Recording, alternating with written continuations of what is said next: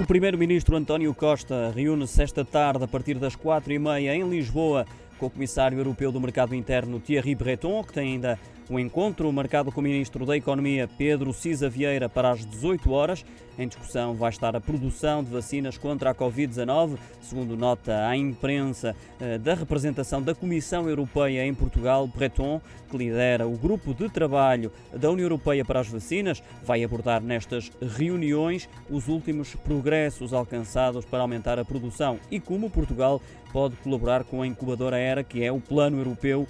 de preparação contra as variantes da Covid-19